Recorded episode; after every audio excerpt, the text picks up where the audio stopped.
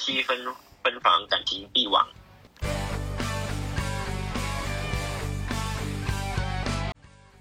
但是我也会以就以某种借口就钻进他的被窝。我觉得天下每一个男人都会这么想的。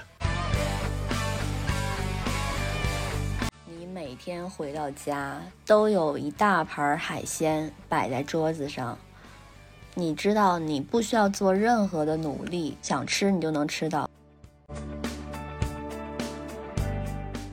我可能认为不那么正常。你们俩都躺在一张床上，你觉得你应该对他做点什么，但是其实你并没有那么想对他做点什么。那对方的心里呢，其实跟你一样。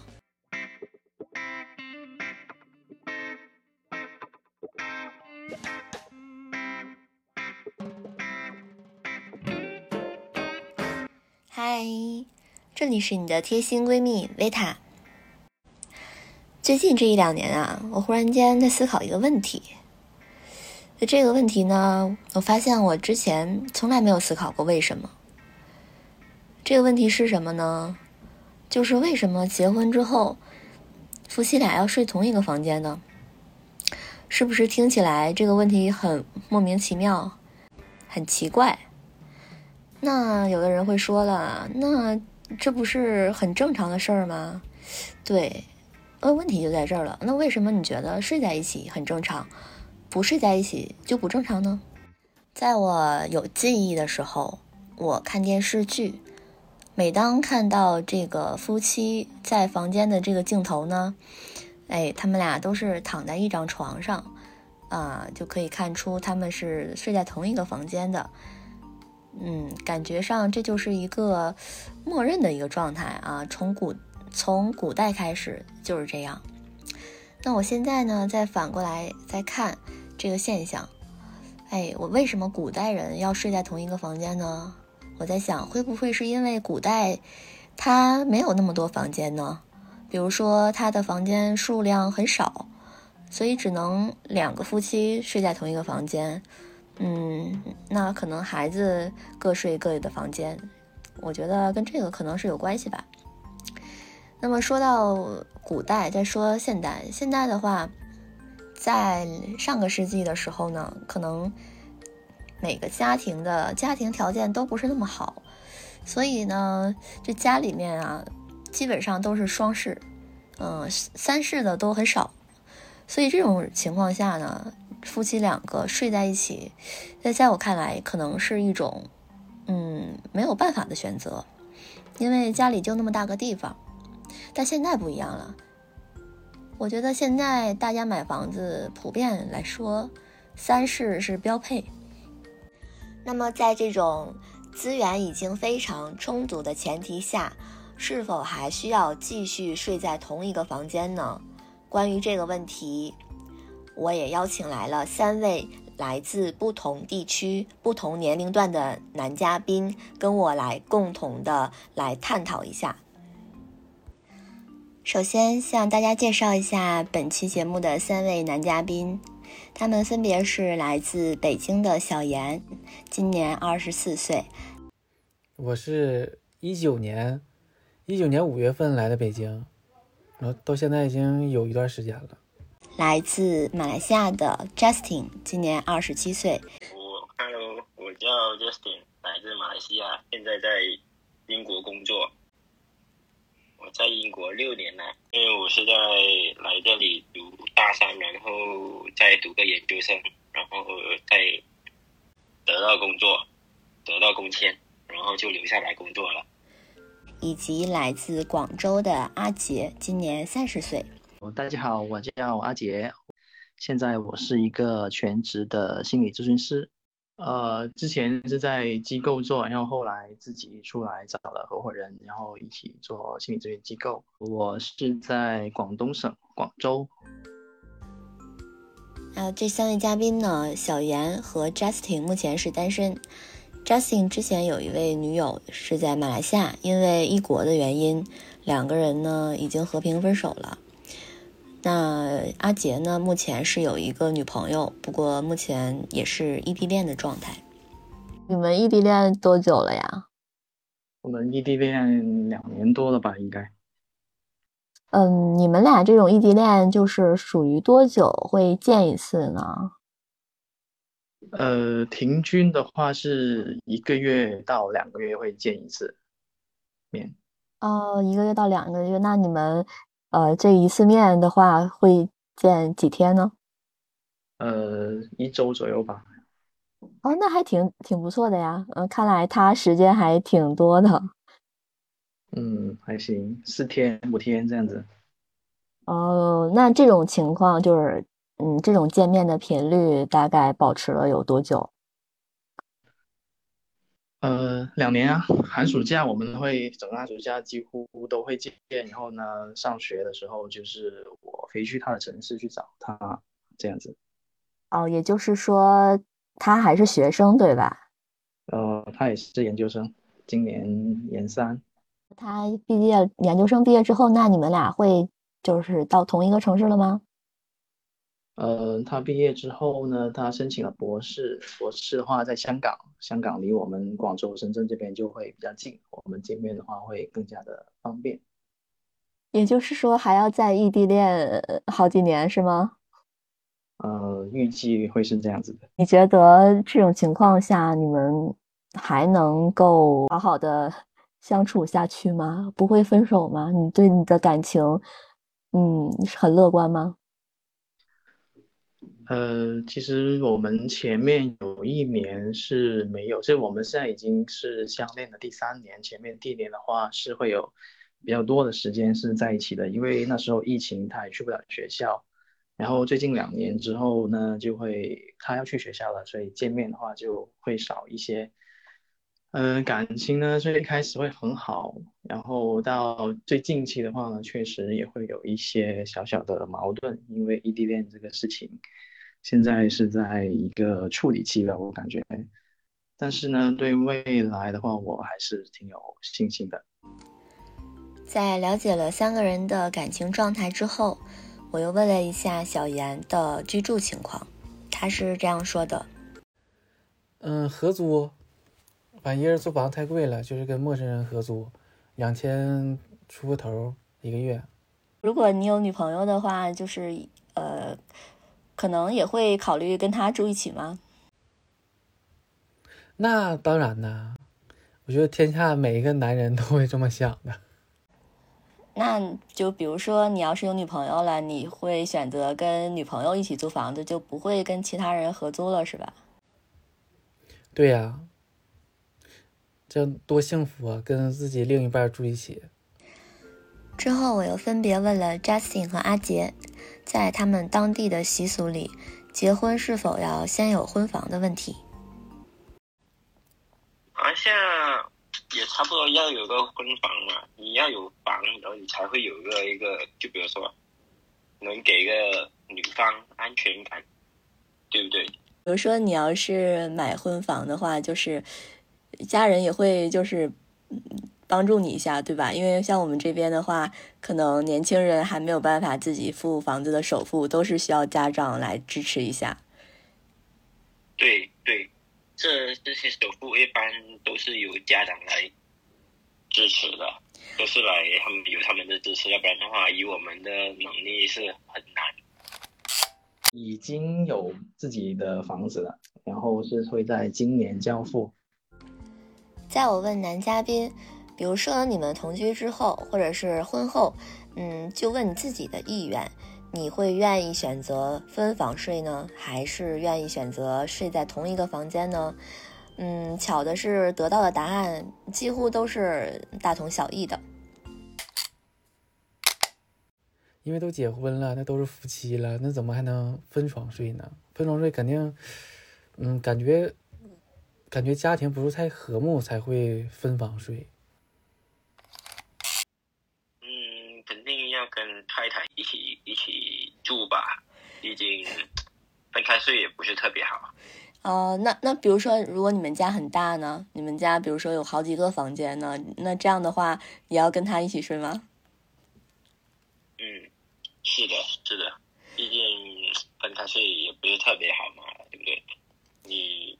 就比如说，如果要有个私人空间的话，但就那一个小时 OK，但久的话就不行。但估计还是一定要一起一起一起睡的。我的个人观点可能是部分会睡会比较好。嗯，因为我觉得两个人躺下的时候，无论是早上还是晚上啊，可能都是人的感性会比较强的一个时候，在这个时候呢，会呃做更多的一些情感上的交流，理性会比较弱，不像白天那样子，可能就是理性太强，反而对我们两个人的交流不是很好。那感性强的时候，就是像我们一个躺平了，呃，还半醒半睡的状态。其实，在我们心理学上来说，就是有点接近那种潜意识，最接近潜意识的状态，就是在自然状态下，没有人干预的状态下的一种最接近催眠的状态了。在那个时候，人的感性是非常强的。我们在那个时候会做一些情感的链接，会更有利利于我们的婚姻关系。我觉得，呃，所以这不是一个借口，是吧？借口。呃，这是一个，就是一个很好的去，就是我们不分房睡，就是睡在一起的话，会有更多的情感交流链接这样子。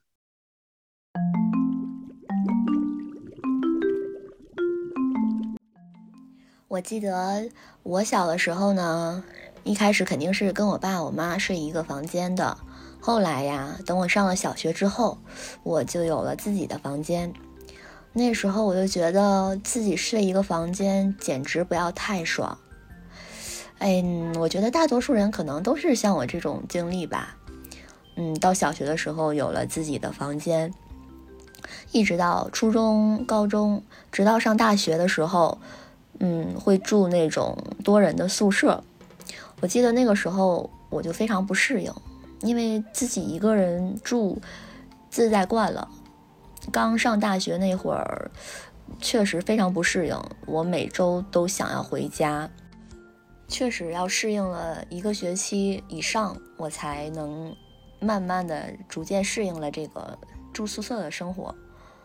嗯，那么说回来啊，这个你看啊，每个人都已经自己住大概十多年的时间，都已经适应了自己住。那你说结婚之后又要变成两个人住，这个怎么感觉有点像是在倒退呢？首先，我先说我的观点，我是非常支持同居后或者是婚后有自己独立的房间分开睡的。嗯，但是我呢。不能说我代表所有女性，我更不能代表大多数女性的想法。我呢，只是代表一个女性的视角来谈一谈我的看法。对于睡眠来说，我觉得一个人睡，你真的是可以彻底的放松，你可以想睡什么姿势就睡什么姿势，对吧？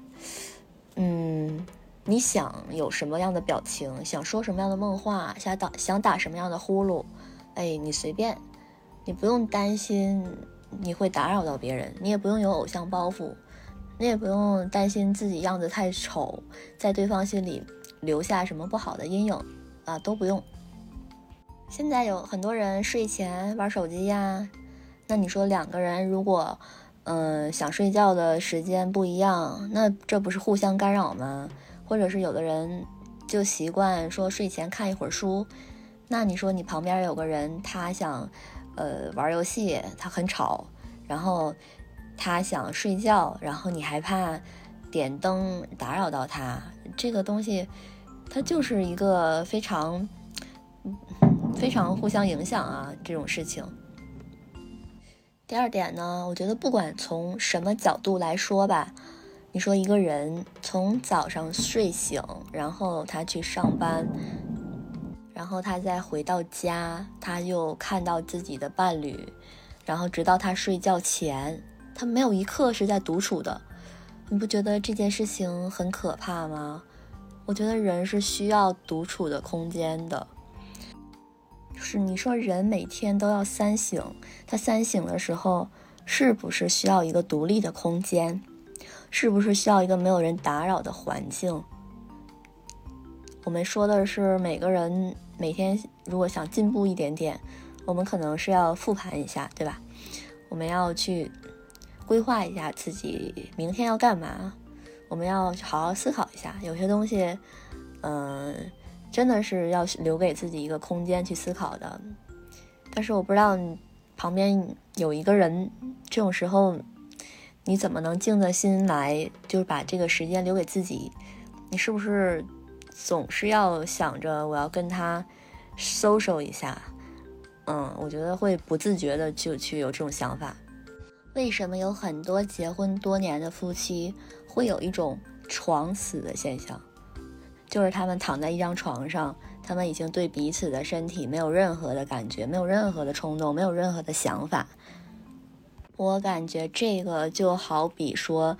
你每天回到家都有一大盘海鲜摆在桌子上，你知道你不需要做任何的努力，你就能想吃你就能吃到。这个时候你每天都看到那一大桌海鲜摆在那儿，你对它它再好吃，你完全就已经想恶心了，你想吐了。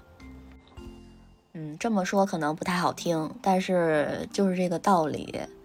我不知道，就是对于一个你可能你想把他的衣服脱掉，你就可以脱掉了这种场景下，人还有什么想要去对对方的身体产生欲望的这个想法？我觉得应该是没有了。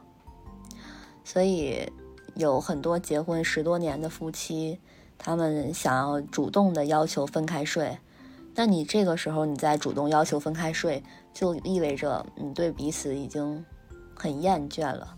而如果你一开始就选择跟对方是分开睡的，你就每一天你对他都是有一种小期待的，你对他会有一种感觉还要想要探索的这种心理，你你就觉得好像对他的了解永远永远都不够，永远都是。有一层这个新鲜感在那里的，就是有很多同居的情侣也好，结婚的夫妻也好，都会有一种性生活尴尬。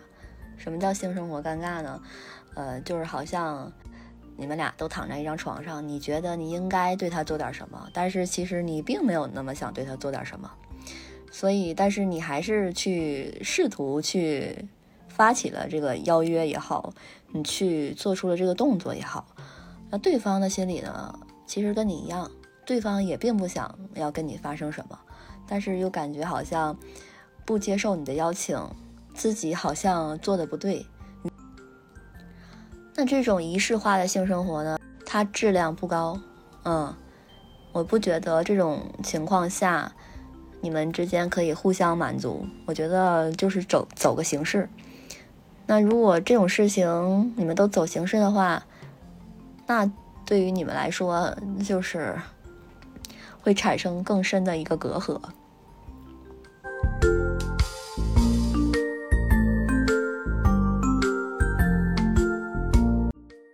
在三位男嘉宾分别表达了自己并不想要跟自己的另外一半分房睡之后，我又对他们进行了进一步的采访。如果对方觉得，嗯，我们就这样一个人住一个房间挺好的呀，嗯，是吧？然后我们也能有互动啊，然后还各自有独立的空间，嗯，不想要改变，那你会怎么办？那肯定是一定要说服他，也就是每天软磨硬泡，一定要，一定要让他妥协。可能一开始可以吧，但也不能太太太过长，没有同一起睡觉。毕竟，分妻夫妻分分房，感情必亡。呃，我觉得他的如果提出那个要求的话，需要一个比较好的理由去说服我。例如什么理由呢？例如我们相互的睡眠时间是不一样的，例如可能有一方要上倒班啊，或者说。呃，一方有打呼噜啊，会影响对方的睡眠质量的话，我觉得可以接受分房睡。但是，呃，个人觉得不会不能长期的，肯定是有一定的呃睡在一起的时间，我觉得。嗯，哎，或者我突然想到一个想法，就是哎，假设我们是一开始的时候是睡在一起的，嗯，然后呢聊一下天啊，或者干一些亲密的事情啊，然后大家都有困意之后啊，我们再分开睡，哎，这个我也可以接受。那那比如说，呃，如果他跟你商量说，我俩可以一周，比如说有几天住一个房间，有几天就是他自己睡，这样你可以同意吗？嗯。一个月的话，我可以接受有一半的时间吧，十五天。就一一星期就是一个周期，就一星期在一起，一星期不在一起。但是我也会以就以某种借口就钻进他的被窝，无论他怎么样想的，反正我通过时间我都就能给他说服，就是一定一定要让他妥协。我会选择五天一起睡，两天分开睡吧，要不然就是四天一起睡，三天分开睡吧。那我可不可以，我再问一下，你觉得对方要求，嗯，几天自己睡，几天分呃一起睡，呃，你会觉得就是太过分了，你就答应不了了？比如说我要求两天。嗯，一起睡 五天分开睡，你觉得太过分了？还是说你觉得有点过分？真的是有点过分了。毕竟是夫妻嘛，要不然就是在一起的情侣的话，这样的话就有点、有点、有点，就像相当于你在外工作，然后就只有周周末才能过来看望你那样。嗯，那你有没有想过，就是分开睡的话，就更加有自己独立的空间？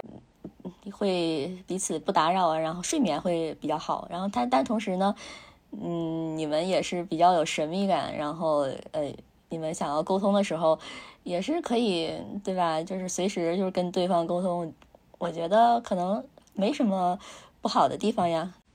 嗯，毕竟有时候你分房睡是因为习惯不同，再加上可能睡觉，你看很多人都会有打呼噜，对不对？我回到马来西亚的时候，我就好像我倒时差，就好像倒时差的时候就好像失眠嘛，对不对？就很难入睡。然后那时候我就影影响到我的另一半，那时候的另一半，然后就造成他的睡眠质量特别差，然后他就很脾气不好。但是我觉得还是睡眠质量会会会有点影响了。可能我在国外久了。然后一个人睡就特别特别久了，然后可能还是要有个旁边要有个人这样，因为毕竟旁有时醒来旁你能感觉到旁边有个人，然后你有那个你的责任感觉会增加嘛，对不对？就毕竟你是为了那个家。这个我当时想的是，我们现在三个房间嘛，一个是主卧，然后一个是客房啊，或者是。然后再一个呢，就是给他做的叫做衣帽间，就是我们有一个共同的主卧，然后会有两个各自的小房间，可以在里面做自己的事情。啊，他可以在里面写他自己的科研啊，我可以在客房玩我的电竞游戏之类的。因为都组建成家庭了，你说都结婚了，组建成家庭了，那嗯，再分房睡的话，就是感觉不是太好。我反正我不会这么选择的。那你觉得，就比如说在北京，呃，其实我知道很多人找对象，其实都是为了分摊房租，因为北京房子很贵，就这个对象就变成了一个刚需，他好像是一个不得不就找的一个，嗯嗯，就是这样子的一个人。你觉得是这样吗？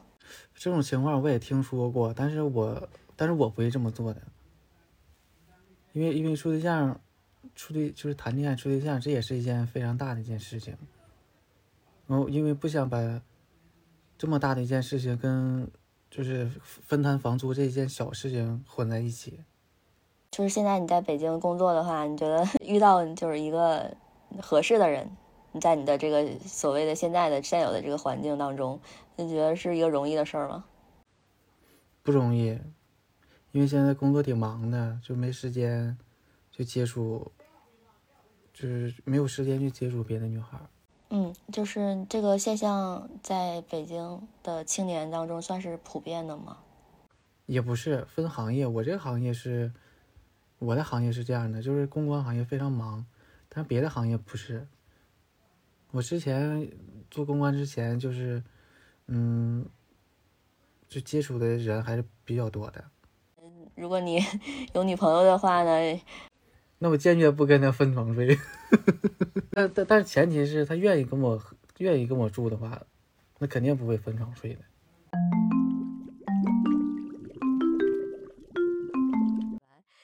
那你觉得就是一个女生会呃想要去分房睡这个事情是一个很正常的事儿吗？就是在你看来？我觉得我也可以接受吧，但正不正常我不知道哎。我我觉得我是可以接受的，因为好像是有一个叫做有个词叫什么性同意的这种，嗯哼，对哈，呃，这个跟性没关系啦。我说的这个事情就很单纯的是说睡觉的事情自己的空间，啊，对对对，嗯，我可能认为不那么正常，OK，因为有一些特别特别特别的理由吧，如果没有的话，我觉得会，嗯，我会认为啊，我的观点可能认为不那么的正常，OK，就是因为他跟大多数人做法不一致，对吧？嗯嗯，对，可能是这样，嗯，所以但是你认为你觉得不太正常，但你也可以接受。可以接受对，嗯，看来你接受度还蛮高的嘛。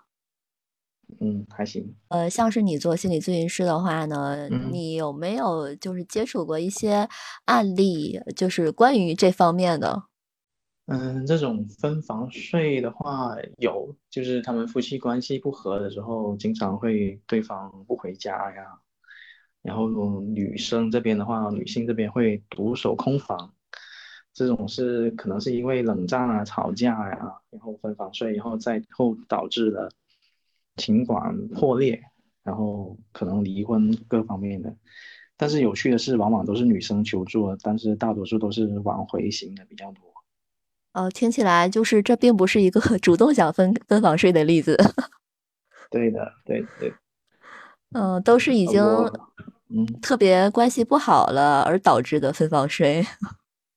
嗯，是的，主动分房睡，嗯，在我咨询的经验里面，呃，应该算是比较少了吧，还是很少听说过这种事情。嗯，因为我在想一个事儿，就是比如说，呃，两个人就可能是天天住在一起，然后慢慢的时间越来越长，互相都已经，嗯，有点就想想要对想要逃离。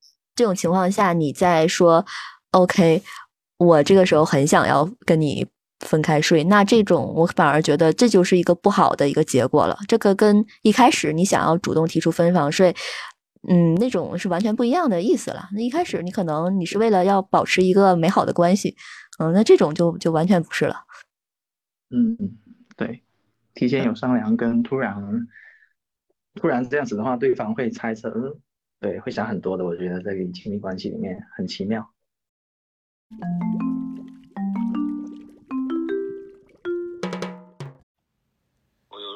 几个老师在马来西亚，他们是分房睡，毕竟，呃，老师要早起嘛，教师要早起嘛，对不对？去上去学校，嗯然后早出晚归嘛。晚上如果要不然就是去个补习班教课，这样早出晚归的生活，然后变成老他们的另一半要在要在家，如果是有孩子的话，他们要在家照顾孩子了。